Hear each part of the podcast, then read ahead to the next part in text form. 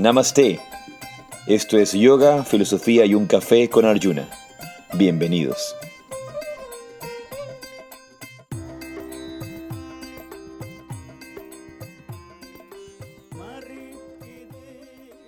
Namaste, Jai. Yo soy Arjuna Das. Y yo soy Chintamani de Vidasi. Hoy estamos felices de poder compartir con ustedes una sesión más de yoga, filosofía y un café. Em, recordarles que tenemos este Patreon Community, esta comunidad Patreon, que em, eso es lo que significa también mecenas, ¿no? Es los mecenas que apoyan a poder em, llevar a cabo estas sesiones, este, estos compartir, esta, esta transmisión de la enseñanza, que se lo ha hecho desde tiempo inmemorial y ahora eso ha cambiado, ha, ha, cambiado mucho. Pero bienvenidos a Yoga, Filosofía y un Café. Estamos muy contentos de que puedan acompañar una vez más. En general les pedimos a las personas que si quieren conectarse, traten de conectarse temprano. Eh, es decir, um, que traten de conectarse temprano y no, no, no esperar a, meterse a, media sesión. No es, una, no es una muy buena idea hacerlo en media sesión.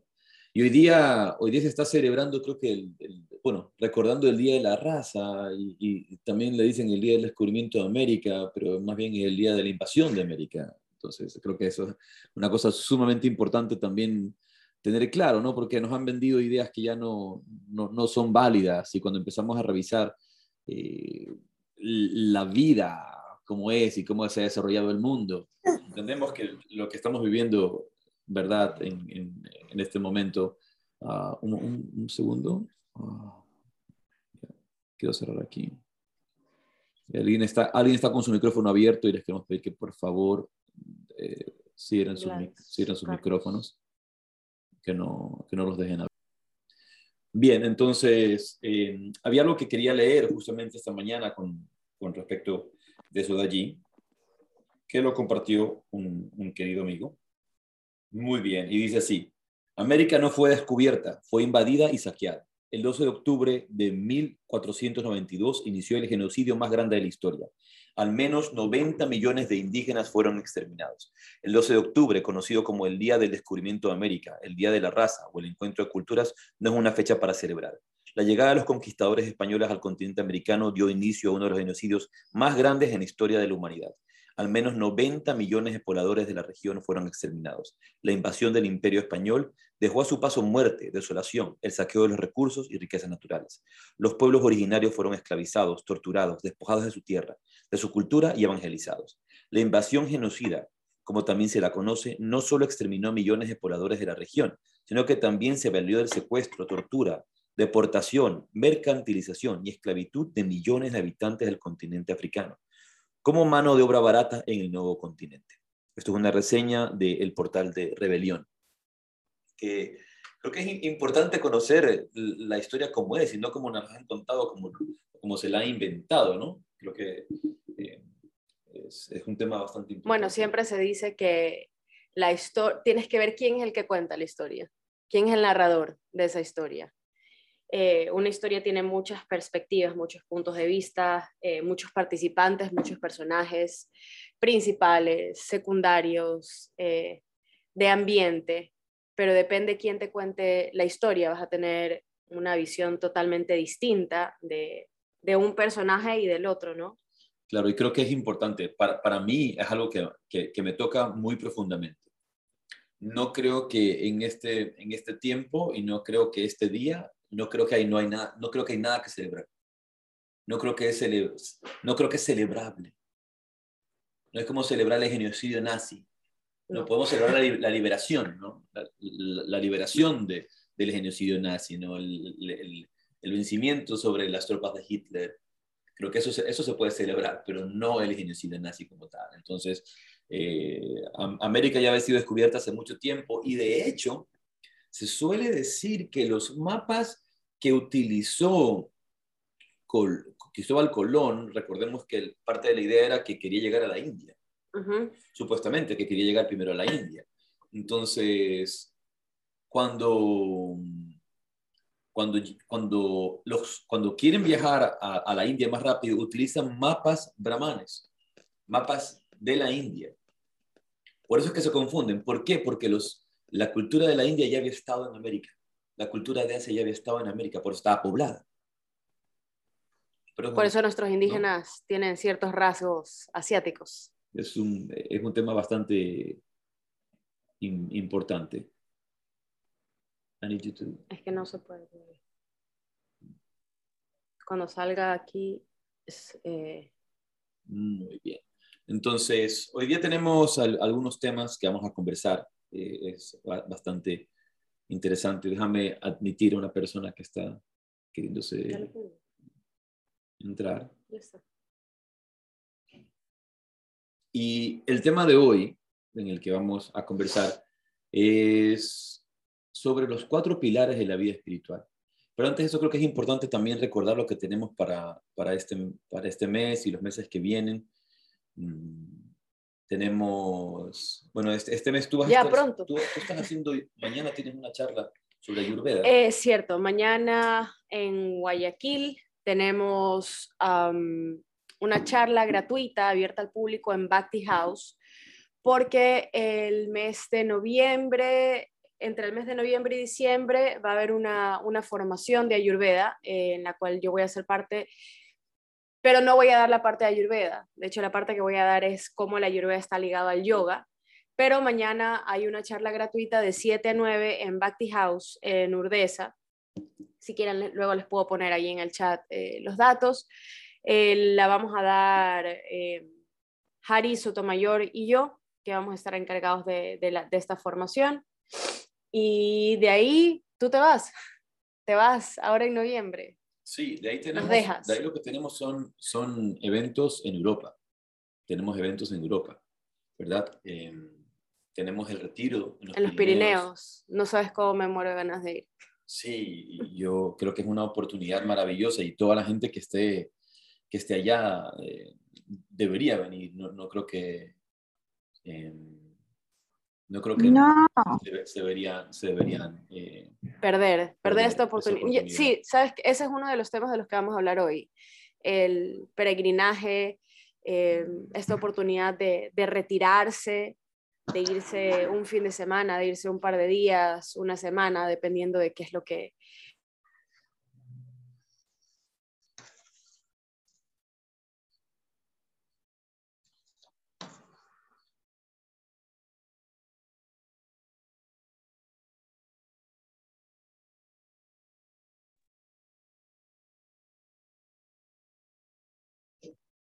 ¿Cómo te hago? Aló, este, veo que se, tuvimos un problema, un problema de, Técnico. de conexión.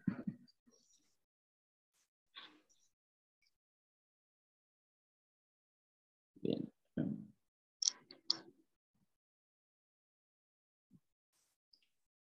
Bien, y, y, aparte de eso, bueno, luego tenemos Rusia, tenemos Moscú, el, el el Yoga Journal Conference, ¿no? Entonces, eh, los que quieran venir a Moscú también pueden participar allá.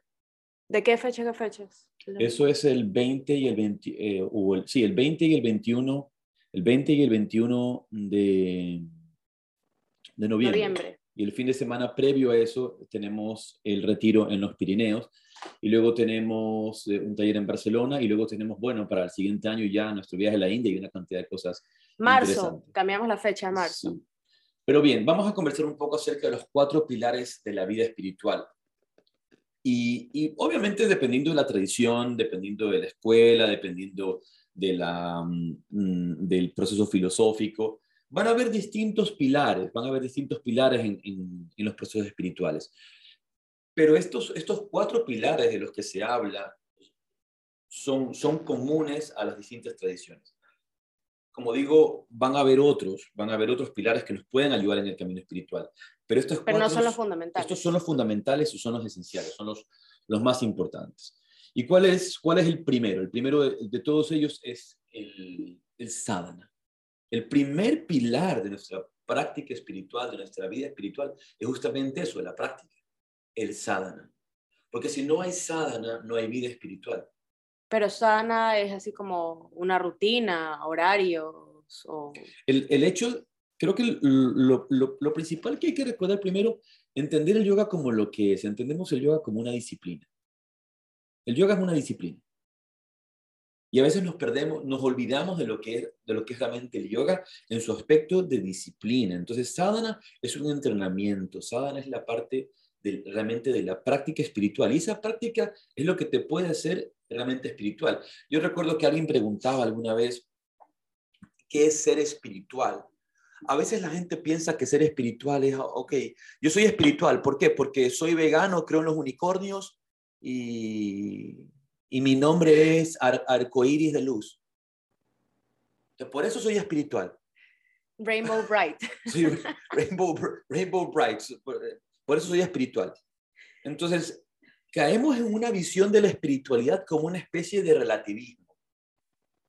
Como algo superficial, es como me he visto de blanco. Una vez alguien me dijo a mí, ay, tienes las, las las sandalias peregrinas, que son como las Birkenstock, o sea, de ese tipo, ¿no?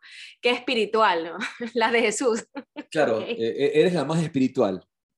Soy la más espiritual.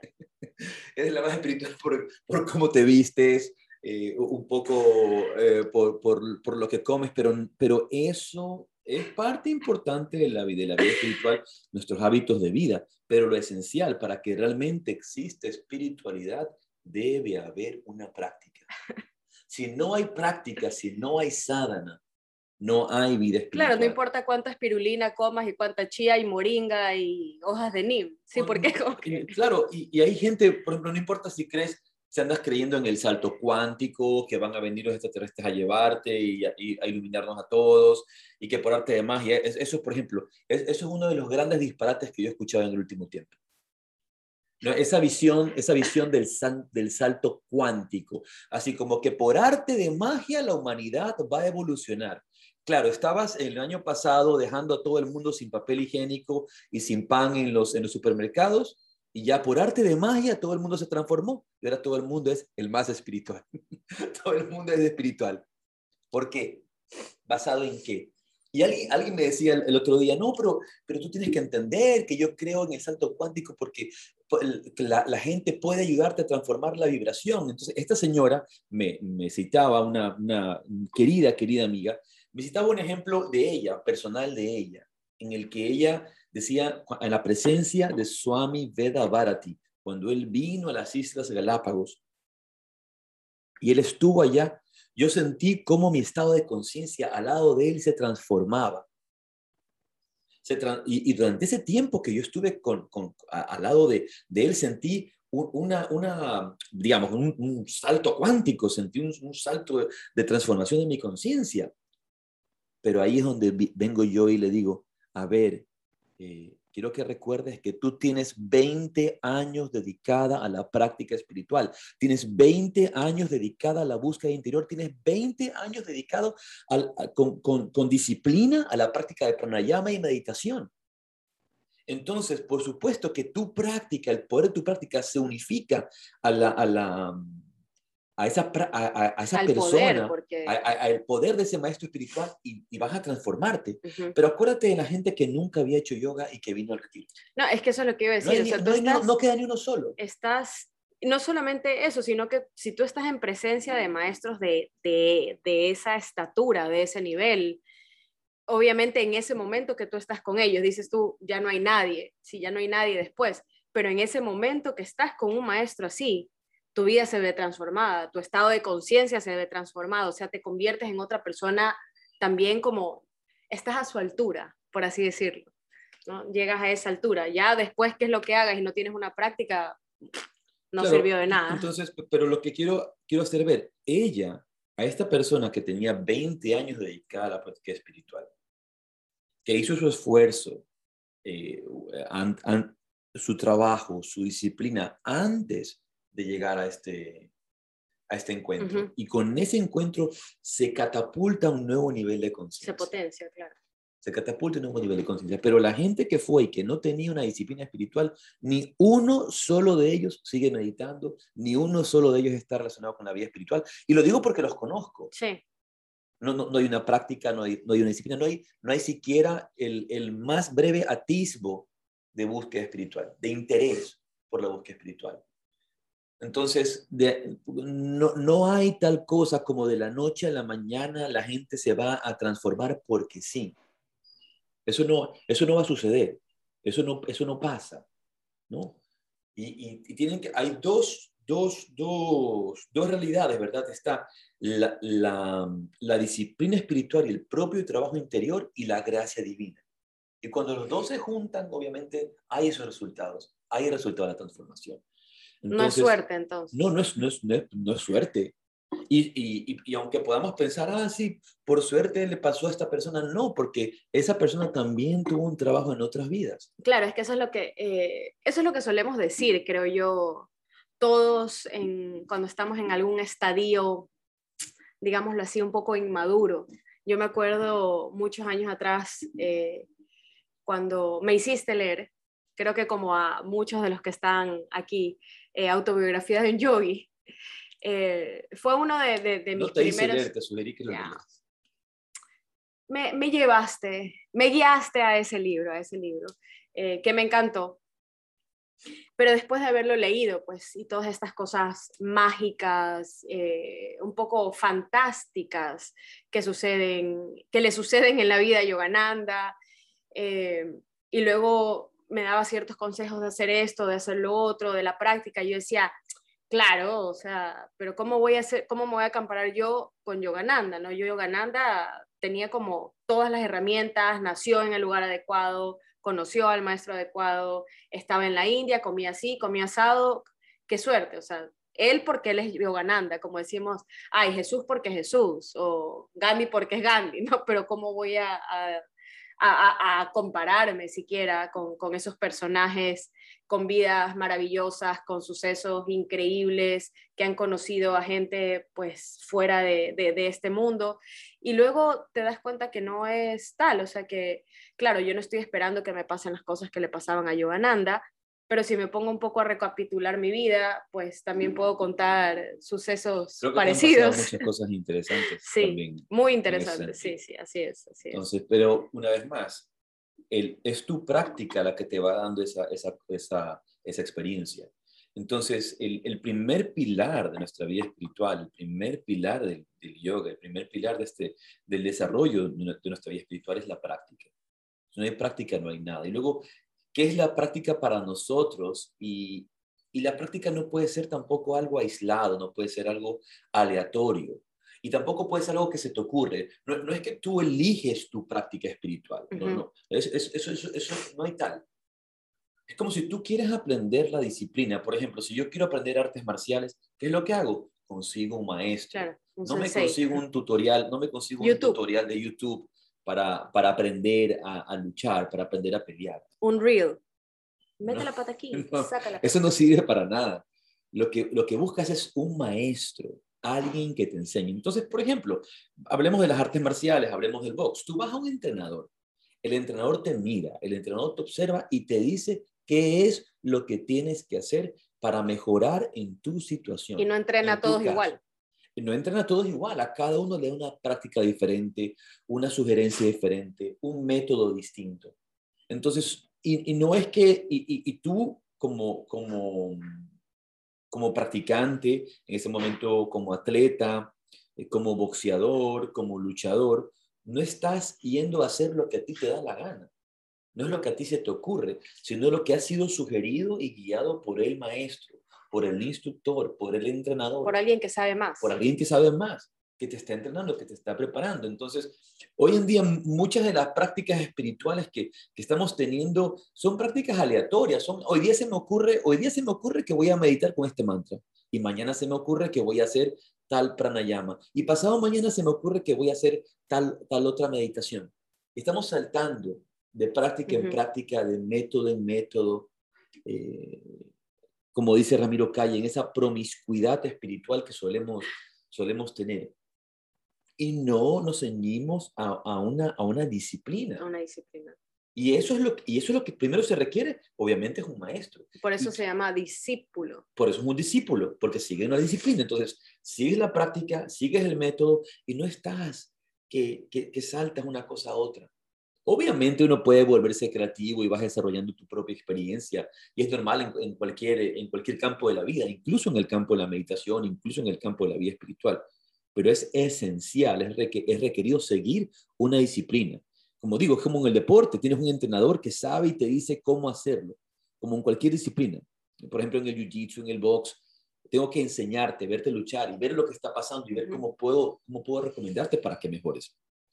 Entonces, en, en, la sadhana, allá en el campo de la vida espiritual, el, el, maestro te observa, observa tu estado emocional, espiritual, mental, eh, muy poco el físico, y según eso te indica qué es lo que tienes que hacer, eh, las recomendaciones que te da, todas las guías que te da son justamente para ayudarte en tu campo de desarrollo eh, espiritual y mental. El, a veces le damos mucha prioridad al aspecto físico en el yoga y vemos cómo el yoga se ha terminado convirtiendo en una especie de gimnasia o en un método de bienestar, cuando poco tiene que ver con eso, cuando tiene que ver con un método de autodescubrimiento, de, de búsqueda interior, de despertar interior.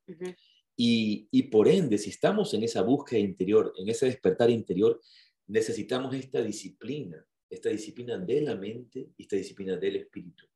Y el cuerpo nos acompaña en el camino, ¿no?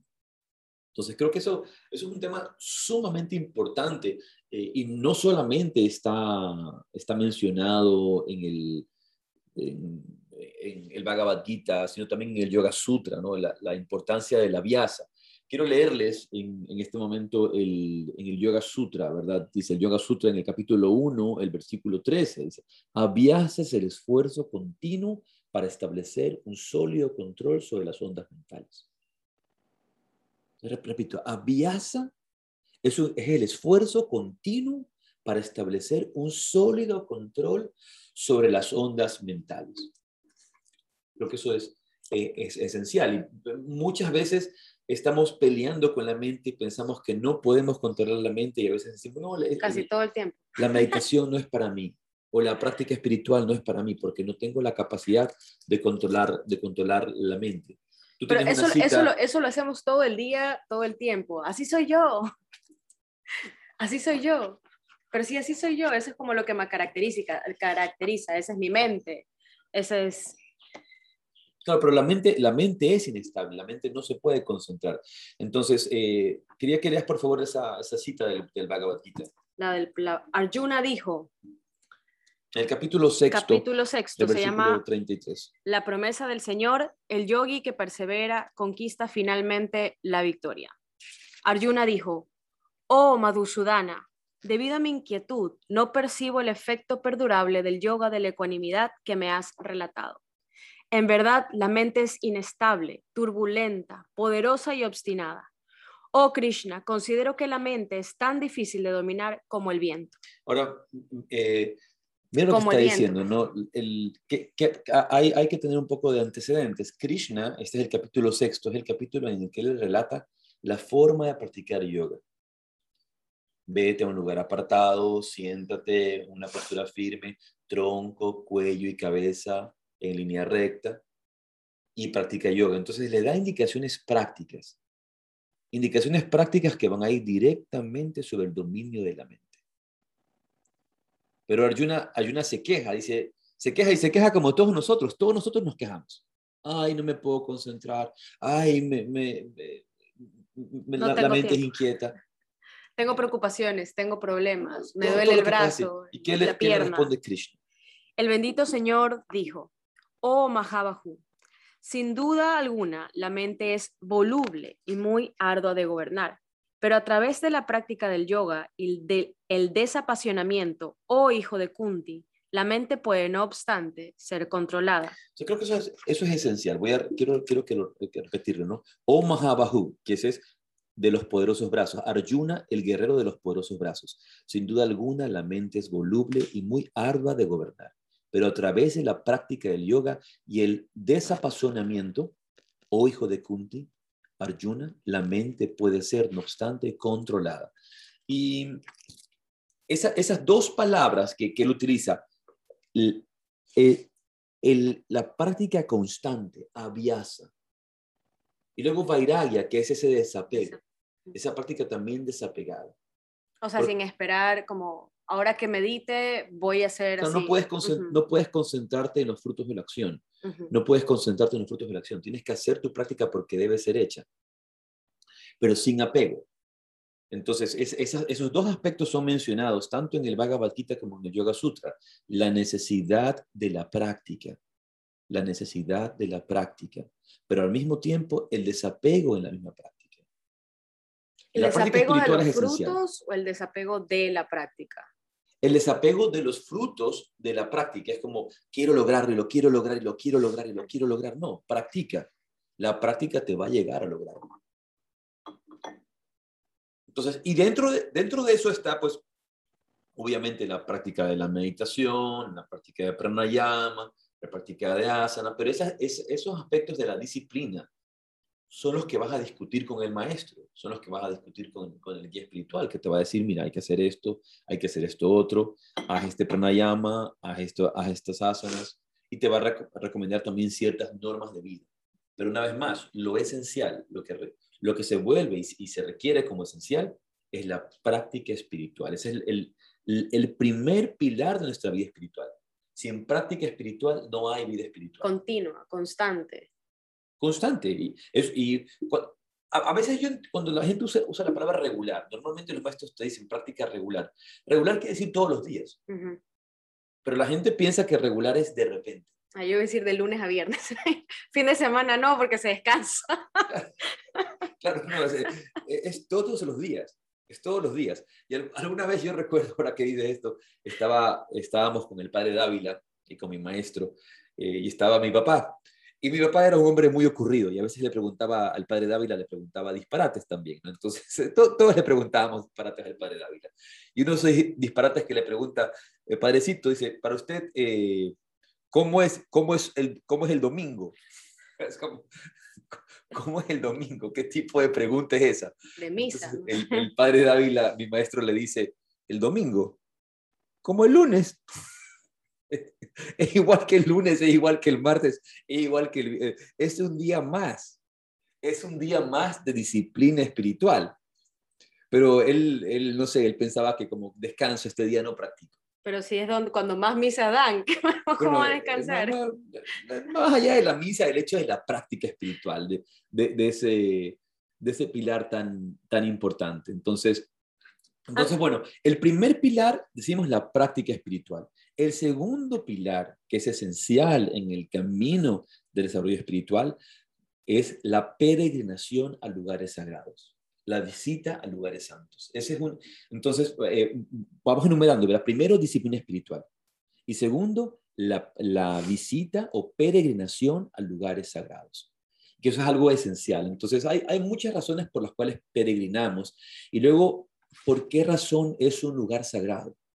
¿Por, por qué hace que un lugar sea lo hace, santo? ¿qué lo hace sagrado?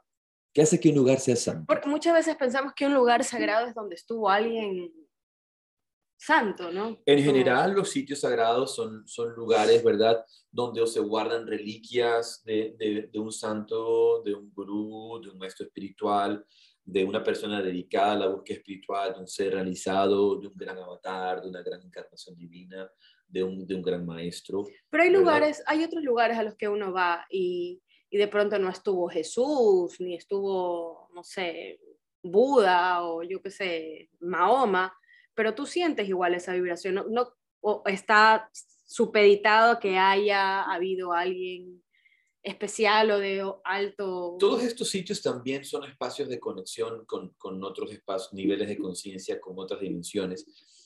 Recordemos que cuando hablamos ya desde de, la cosmovisión y de la metafísica yógica, entendemos que el mundo no es solamente el mundo material, claro. sino que hablamos del, del mundo energético, del mundo astral, del mundo causal, de otros planos de conciencia, de otros niveles de existencia.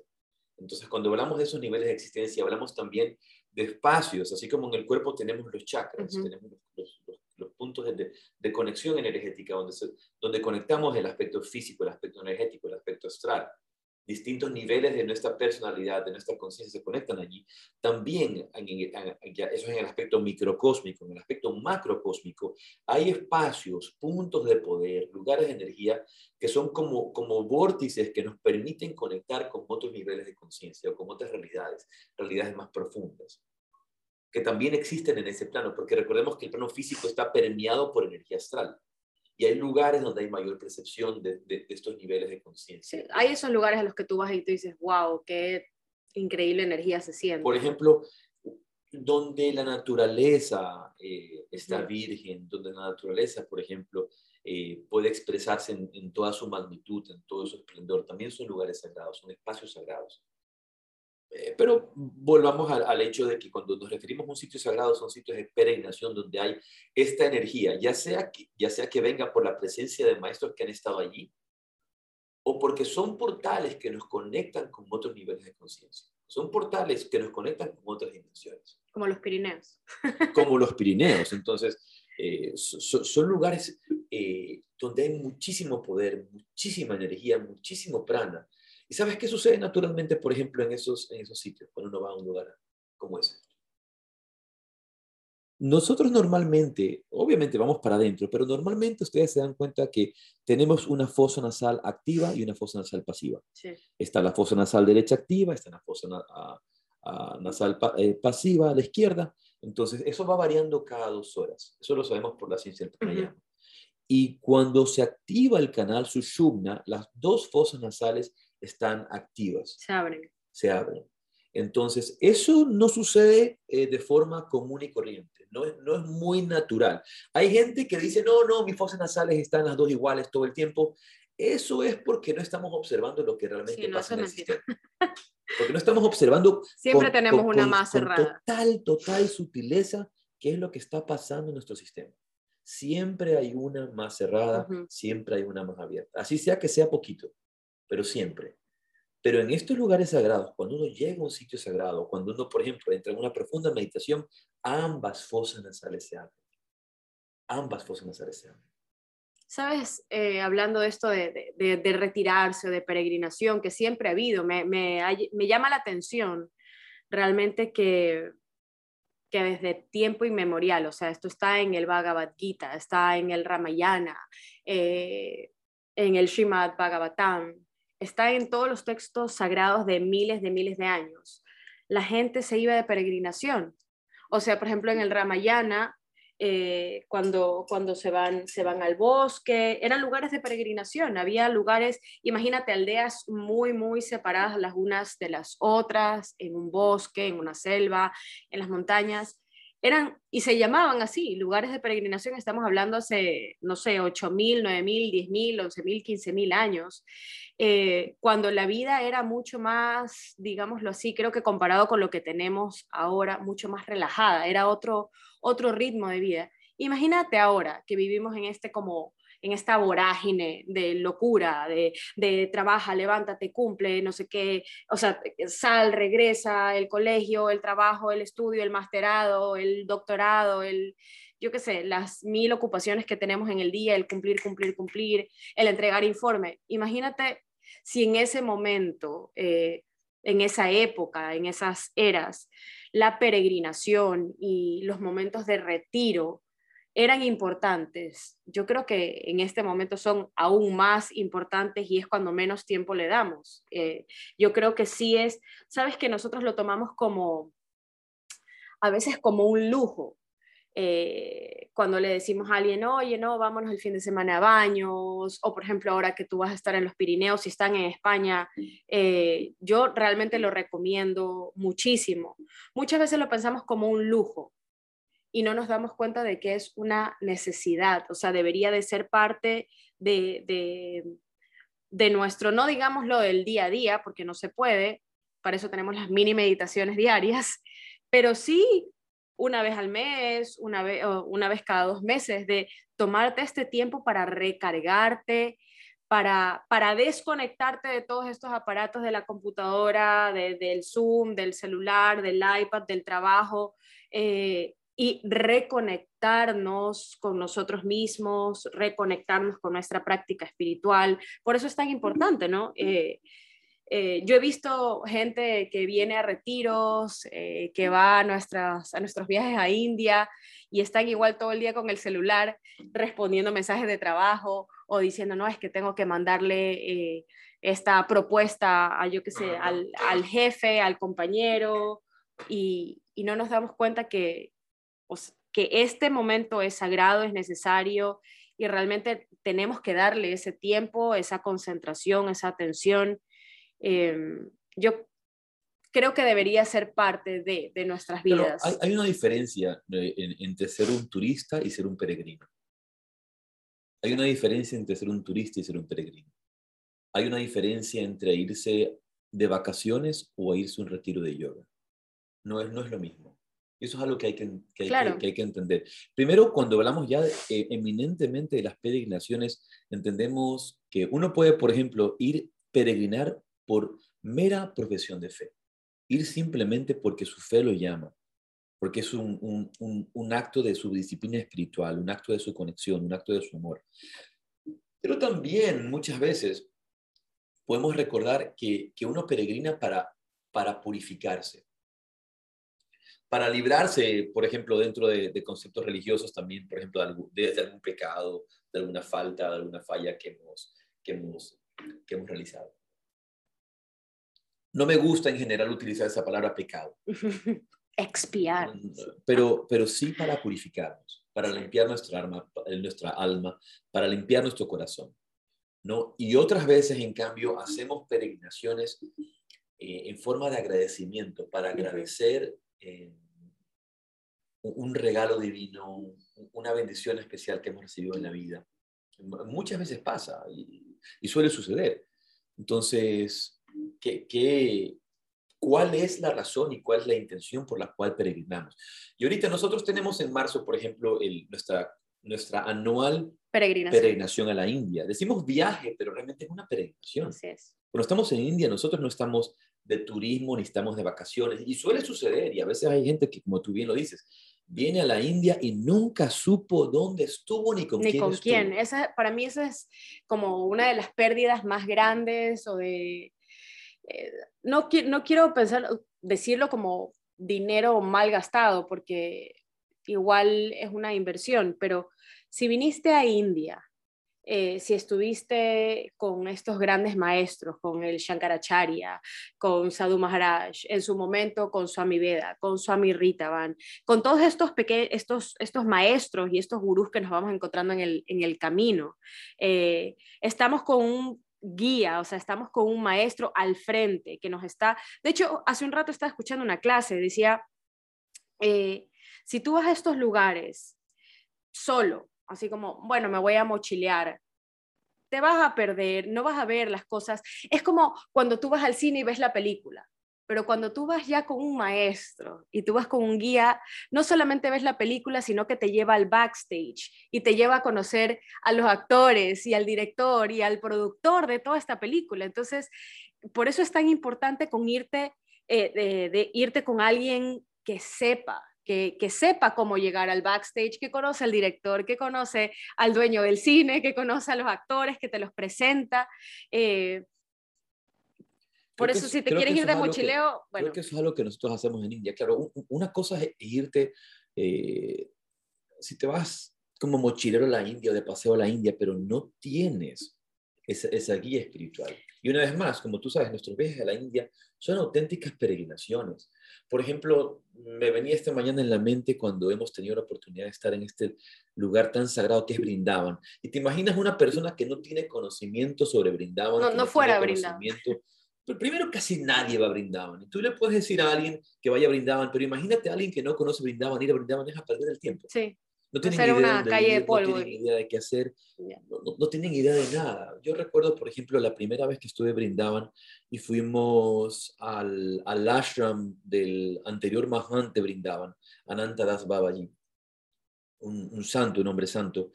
Y, y, y en el área de, de, digamos, donde se hacen los, los grandes encuentros, como una sala grande, ¿verdad? Abierta, donde hay los festivales, no sé si tú recuerdas bien, pero cuando uno entra hacia la izquierda hay estos, estos pequeños vayan kutirs, estas cuevitas donde habitan estos, estos babajis, estos yogis.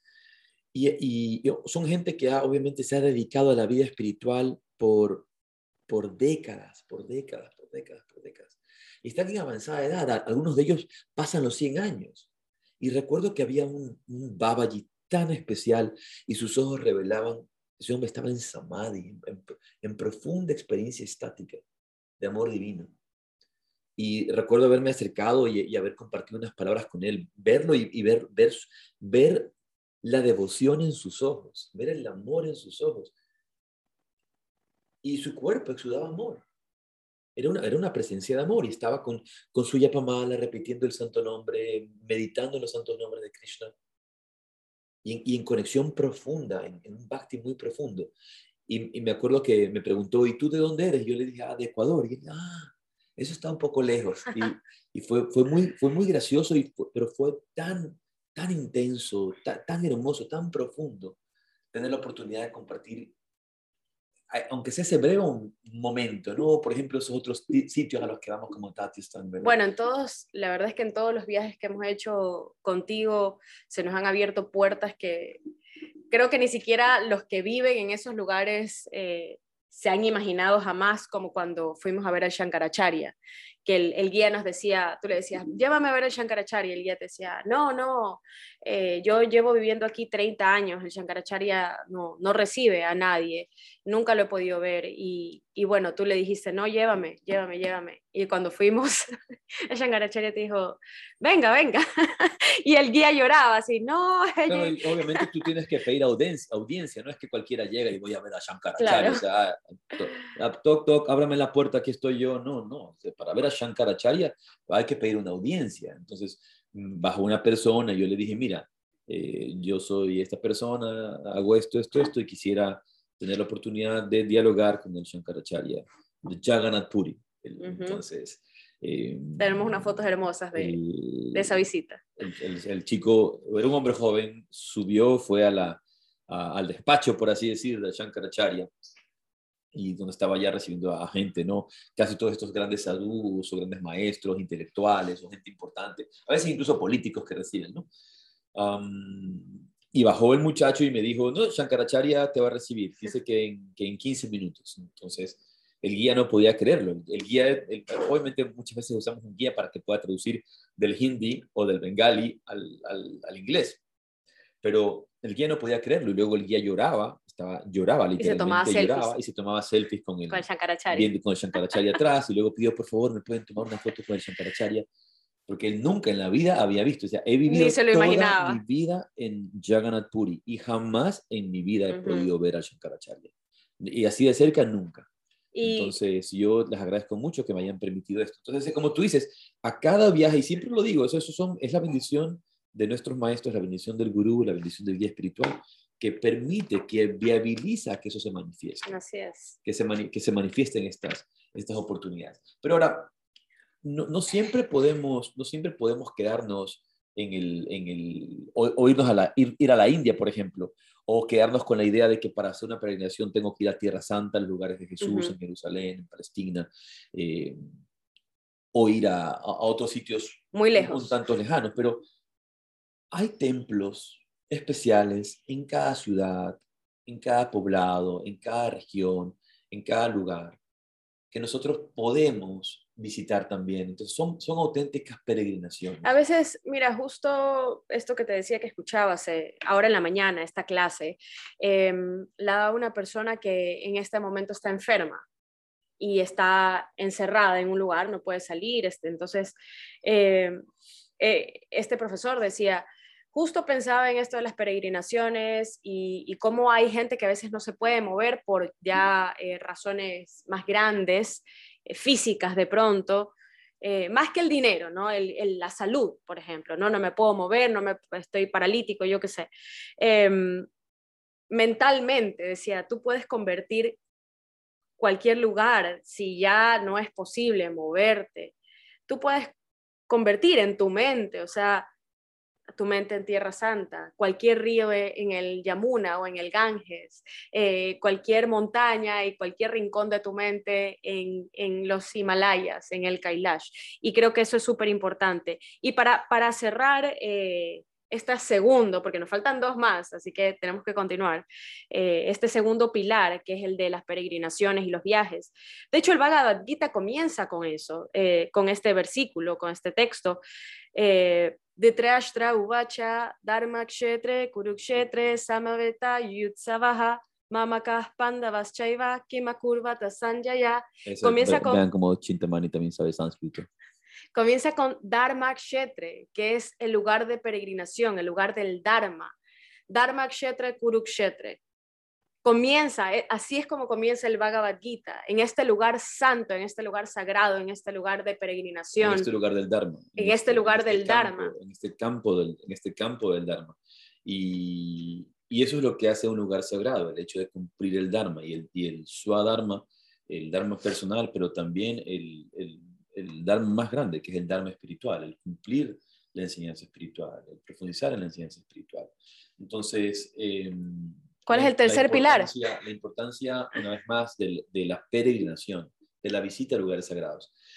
El, tercer pilar es la lectura de, los astras, de las escrituras sagradas, lectura de libros sagrados, de lectura de libros espirituales lecturas de, de, escrituras espirituales. Esto cuenta, por ejemplo, la Biblia cuenta en ese... Cuenta la Biblia, por supuesto, el Corán, el, Bhagavad Gita, los te, te, pregunto eso porque la gente piensa como, ah, cuando tú dices o pones un post acerca de, escrituras sagradas es como el Bhagavad Gita. Y creo que ahí es, es mucho más amplio que, que eso. Lo que, no cuenta, lo que no cuenta son los libros de autoayuda. Ah, ya. Pablo Coelho no, el alquimista, no. Por ahí el alquimista podría ser de repente, pero no, no. A ver. Sopa de pollo para el alma, ¿no? Hay, hay, hay, algunos libros modernos eh, que se han convertido en auténticas... Eh, en, auténticas escrituras sagradas como es la autografía de un yogi. Que son como de inspiración, creo, Más, que escrituras sagradas, como un libro de inspiración. Yo creo que es importante también dentro del, del estudio y la profundización sobre las escrituras sagradas, la literatura espiritual. Literatura espiritual, como autografía de un yogi, como El camino a casa de Radhanath Swami, como El fakir de Ramiro Calle, eh, distintos libros que te permitan estudiar sobre reflexiones espirituales, sobre técnicas espirituales, sobre prácticas espirituales. Pero es interesante ver cómo, por ejemplo, hay cientos, cientos de profesores de yoga en el mundo que jamás se han leído el Bhagavad Gita. Jamás se han leído el Bhagavad Gita. No han estudiado el Bhagavad Gita. O, o centenares de profesores de yoga que jamás han siquiera posado su mirada sobre el Yoga Sutra. Nunca han leído el Yoga Sutra. Nunca han estudiado el Yoga Sutra. Eso, por ejemplo, no tiene ningún sentido. No puedes ser un profesor de yoga y jamás haber leído el yoga. No puedes, no puedes ser profesor de yoga y jamás haber leído el, el, Yoga Sutra, el Bhagavad Te preguntaba esto de aquí porque... Em, o por ejemplo, estudiar el Srimad Bhagavatam. El Srimad Bhagavatam. bueno, eso es muy amplio. Tienes toda la vida para estudiar. Hay muchísima literatura espiritual y escrituras espirituales por lo mismo se requiere una guía, un maestro que te ayude en el estudio de esos textos. Tú hace, hace un, no me acuerdo si es hace un par de meses, justamente hiciste un post acerca de, de la lectura de, de, libros sagrados, de escrituras, de textos sagrados. Eh, y hubo algún, algunos comentarios, te ponían, bueno, cada quien como en la medida de lo posible, ¿no? Eh, pero no me algo, acuerdo, fue un comentario. No me acuerdo. no, no, no, ah, hubo algunos como que la gente. No recuerdo el post ni qué decía. La gente dice, bueno, tocas decir algo que es, me parece que es, es relevante, que es, tú no puedes ser un profesor de yoga y no haber leído un yoga, el Yoga Sutra o el Bhagavad Gita. Eso quiere decir, si, pues, si eres chef o si eres otra cosa, tienes una vida espiritual, de pronto puedes leer otra cosa, no te tienes que saber el Bhagavad Gita ni aprenderte los Yoga Sutras, pero leer siempre un texto sagrado es, es bueno, creo que enriquece el alma. hay una diferencia entre saberse de memoria, que fuera ideal que conociera los textos eh, a tal nivel, pero una cosa es saberse de memoria y otra cosa es haberlos leído, haberlos estudiado, porque son enseñanzas que van a ir transformando tu vida. Son enseñanzas que van a transformar tu vida que te van a inspirar, que te van a dar estos hints, que te van a dar estas, estas, estos destellos, estas guías para, para mejorar, para observar, para trabajar. Una vez más, siempre regresamos a la necesidad de un maestro, a la necesidad de un maestro que te guíe, que te indique, ¿no? Lo mismo, tú, a un maestro tú le vas a decir, me voy a ir de, de peregrinación a tal sitio, me voy de peregrinación a tal lado, o esta es la práctica que quiero hacer, o qué le parece esta práctica, maestro. Entonces, siempre con una guía. Entonces, si vas a, a, estudiar el Bhagavad Gita, si vas a estudiar el Yoga Sutra, requieres un maestro que te pueda guiar en esos estudios. Porque obviamente uno puede confundirse. Yo he, leído, yo he leído sobre el Yoga Sutra traducciones que son un auténtico disparate. Bueno, aquí hay como 15 Yoga Sutras diferentes. Cada vez que me decía, pídeme un Yoga Sutra por Amazon, y yo, otro. Pero si tienes como 20, ¿por qué vamos a pedir uno más? No, es que son diferentes, cada uno tiene, cada autor no tiene una... y hay una cantidad de, de, de, textos que son un disparate. ¿no? que son un disparate. Entonces, hay que, tener, hay que tener bastante... Yo creo que leer, ya por ahí empezamos, ¿no? Porque em, tú ves no solamente ahora se habla de los chicos de ahora. alguien pone aquí, en, eh, Heira Yoga pone, cambian la percepción. Así es. Nos ayudan a cambiar la percepción. Nos ayudan. ¿Sabes que la... Pero, discúlpame antes de que de continúes, por ejemplo, sí, libros como El Poder de la Hora, de buenos autores como Eckhart Tolle, son, son buenos libros de inspiración espiritual. Entonces, creo que dentro de este, de este pilar, hablamos entonces del sadhana, la disciplina espiritual, la práctica espiritual de, de todos los días, nuestra disciplina espiritual. Luego está la peregrinación. la peregrinación, la visita a lugares sagrados.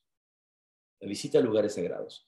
Y luego eh, está el estudio de las escrituras, pero también dentro de ese estudio de las escrituras son textos que tratan sobre la meditación, son textos que tratan sobre la vida espiritual y de una forma práctica y directa. Que también hay gente que se ha leído muchos libros y nunca ha meditado.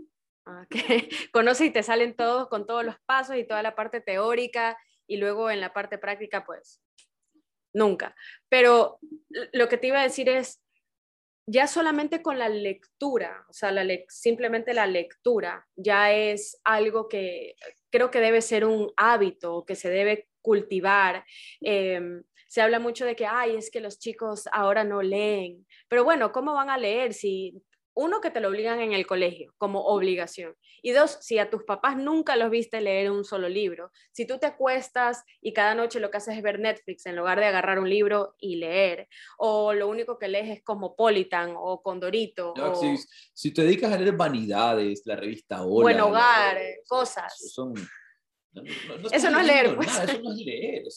Pero, ¿sabes qué? Es eh, la, la lectura obviamente que si son de textos sagrados, mucho mejor, pero la lectura ya en sí... Eh, Tú tienes una cita interesante que, que tenías, que habías conseguido. No, es, de, hecho es, es, hay un estudio, un estudio y de, de un señor que es, es apellido Gómez Palacio, que dice que la lectura se centra en el saber leer, lograr que un texto escrito fuera leído adecuadamente por una persona querías decir saber descifrar. Y esto es, esto es una de las cosas que yo hacía con mis alumnos en el colegio, es el análisis, el pensamiento crítico. Es decir, no es que yo me leo algo y me lo aprendo de memoria y luego vengo y te lo repito.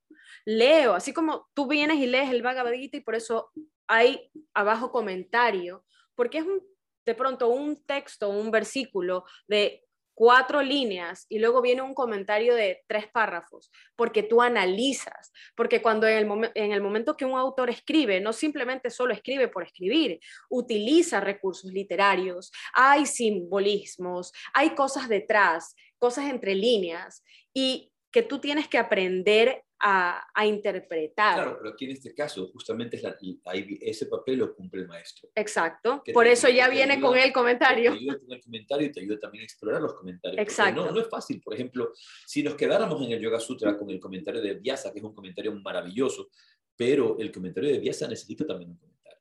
Entonces, estamos viendo una vez más disciplina espiritual, que es la sadhana, el primer pilar. Segundo, la visita a lugares sagrados, peregrinación a lugares santos.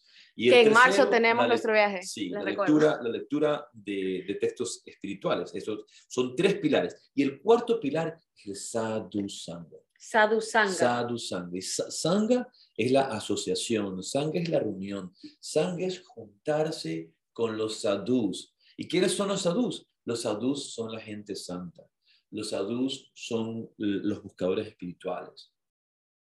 Entonces creo que este sadhusanga lo podemos ver de dos niveles. Por un lado está la visita, y, eso es algo muy común, por ejemplo, en la India y entre los buscadores espirituales, ir a visitar a gente santa. Claro, es... Ir a visitar a maestros, sentarte a los pies de un maestro espiritual y escuchar sus enseñanzas, a veces solamente por el darshan. Ir a visitar a tu propio maestro, a tu gurú. Es como, si, si está el maestro, vas y lo visitas y estás con él para simplemente recibir el darshan de su presencia. Y esas personas, normalmente estamos hablando de personas que han dedicado su vida a la búsqueda espiritual, que se despiertan todos los días a las cuatro y media de la mañana, cinco de la mañana, a hacer las prácticas espirituales que tú nunca has hecho en tu vida porque crees que tus diez minutos de meditación son suficientes para poderte salvar de, décadas de estarte dedicando a la vida material y de historias de, vida material. Entonces, gente que se, que se ha dedicado con ahínco con, mucha intensidad a su aviasa, con, con, con mucho vairagya, con desapego, entregados a, la, práctica espiritual y alcanzado nuevos niveles de conciencia. Y a través de ese contacto tú puedes recibir esos niveles de conciencia también. ¿Qué pasa, por ejemplo, si tú no tienes un, un sadhu, un maestro, un guía si no tienes un maestro, cerca? conseguirte uno, pues eso ya no es mi culpa. No, dije cerca, cerca. bueno, y ahora por Zoom y todo, ya puedes comunicarte con todo el mundo al, al otro lado. Pero, ¿qué pasa, por ejemplo, si, ah. digamos, mi maestro vive en, en, India o en la China o en Sudamérica, está lejos, está pues lejos de mí. Te organizas para ir a visitar una vez al año, o te organizas para ir a visitar cuando, cuando puedas. E, eso es otra cosa que a, mí, yo, yo, yo, no, yo pierdo un poco la paciencia con, con, con, la debilidad, con la debilidad mental, con la incapacidad mental. No, no puedo. No puedes, ¿por qué? El que, el que quiere puede. El que quiere puede y encuentra los medios para hacerlos. Y eso ha sido una realidad en mi vida. yo, no, he tenido las facilidades económicas que tienen otras personas, yo no he tenido la, herencia, herencia, de familias o, cosas que haya recibido para, para, poder tener y contar con todo el dinero. Y todo lo que yo he querido hacer, todo lo he hecho. y yo he buscado y yo he creado los medios. Entonces, si alguien quiere algo, lo hace.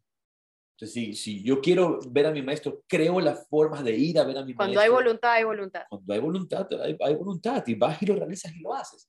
Entonces, por un lado, pero lo que voy es, tienes la oportunidad de visitar a esta gente santa, a estos maestros. Y también, bueno, por, por, ejemplo, digamos que tu maestro vive en la India, pero tu maestro va de la India a, a, por ejemplo, a Argentina o España, donde quiera que tú vives, va a visitar y tú vives en otra ciudad, ay, que está lejos. No, te, te haces el esfuerzo y vas a verlo. Sí, sí, sí. Nos ha pasado, eh, por ejemplo, cuando hacemos el Sana Yoga Conference o cuando ha venido algún maestro que no tiene nada que ver con nosotros, pero eh, digamos que es en Quito. Nosotros vivimos en Guayaquil, si vamos en carro son 8 o 9 horas, si vamos en avión, pues es más dinero, pero poco tiempo.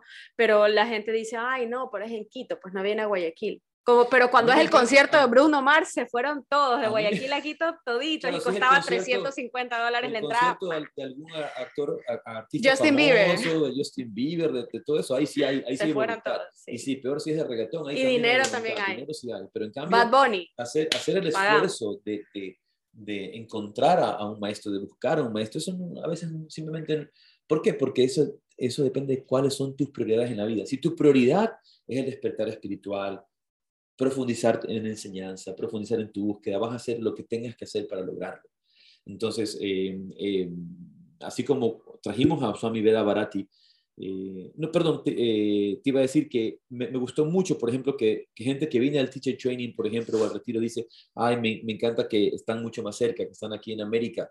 Gente que viene, por ejemplo, desde otras ciudades de América al teacher training, a, a nuestros cursos si no están tan lejos, no están en la India. Yo pensé que un teacher training como esto tenía que irme hasta la India, pero puedo hacerlo aquí en América y la gente viene hasta acá. Entonces eso, eso, es, muy, eh, es, es, muy bonito verlo, es muy bonito sentirlo y ver también cómo la gente valora.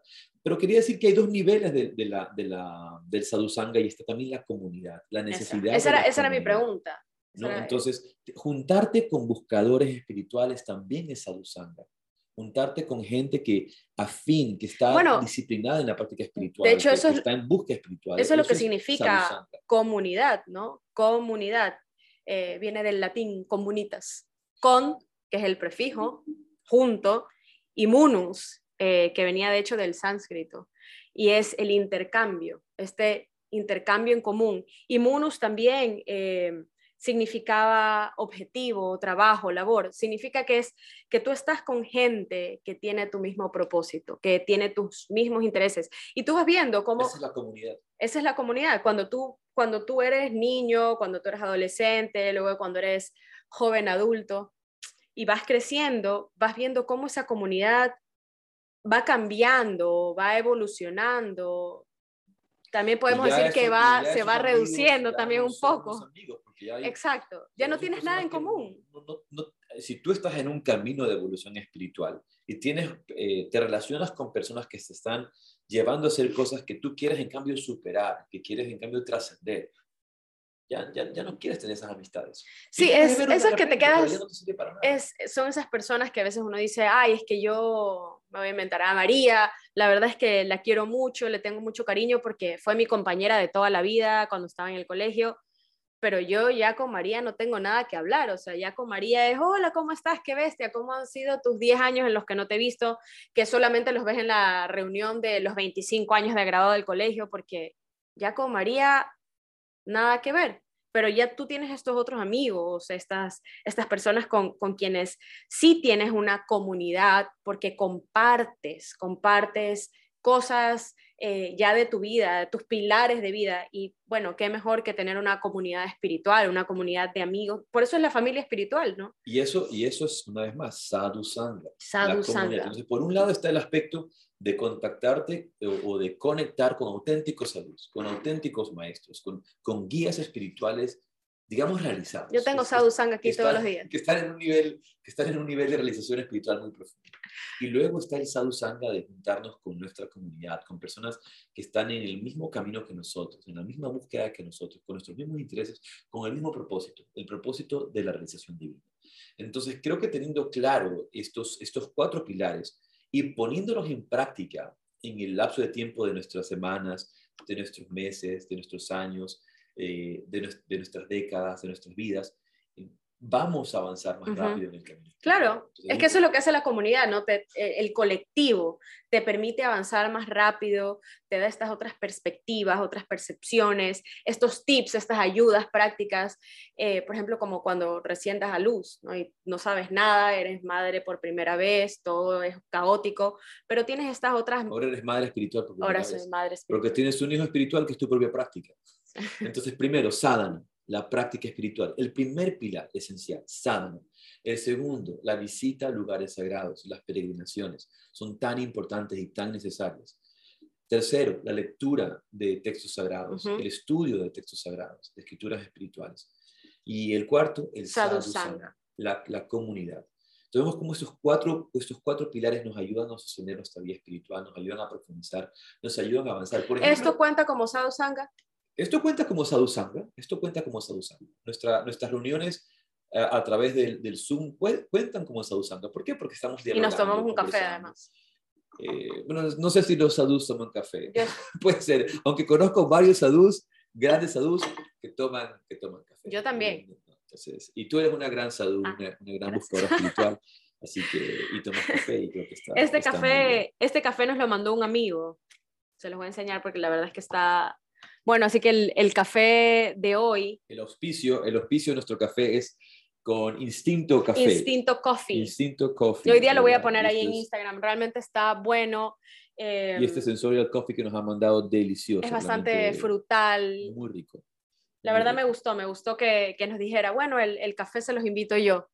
Ustedes pongan el yoga, la filosofía y el café se los mando yo. Así que, este, gracias por Instinto Coffee. Está realmente rico, es de esos cafés de, de autor, es café orgánico de aquí de Ecuador. Y creo que eso es algo tan importante. Quiero ir a conocer su finca. mencionas sobre esto, es, es, tan importante apoyar a estos emprendimientos locales, a estos emprendimientos eh, que, que, que, la gente que conoces o que la gente que tiene cerca hace.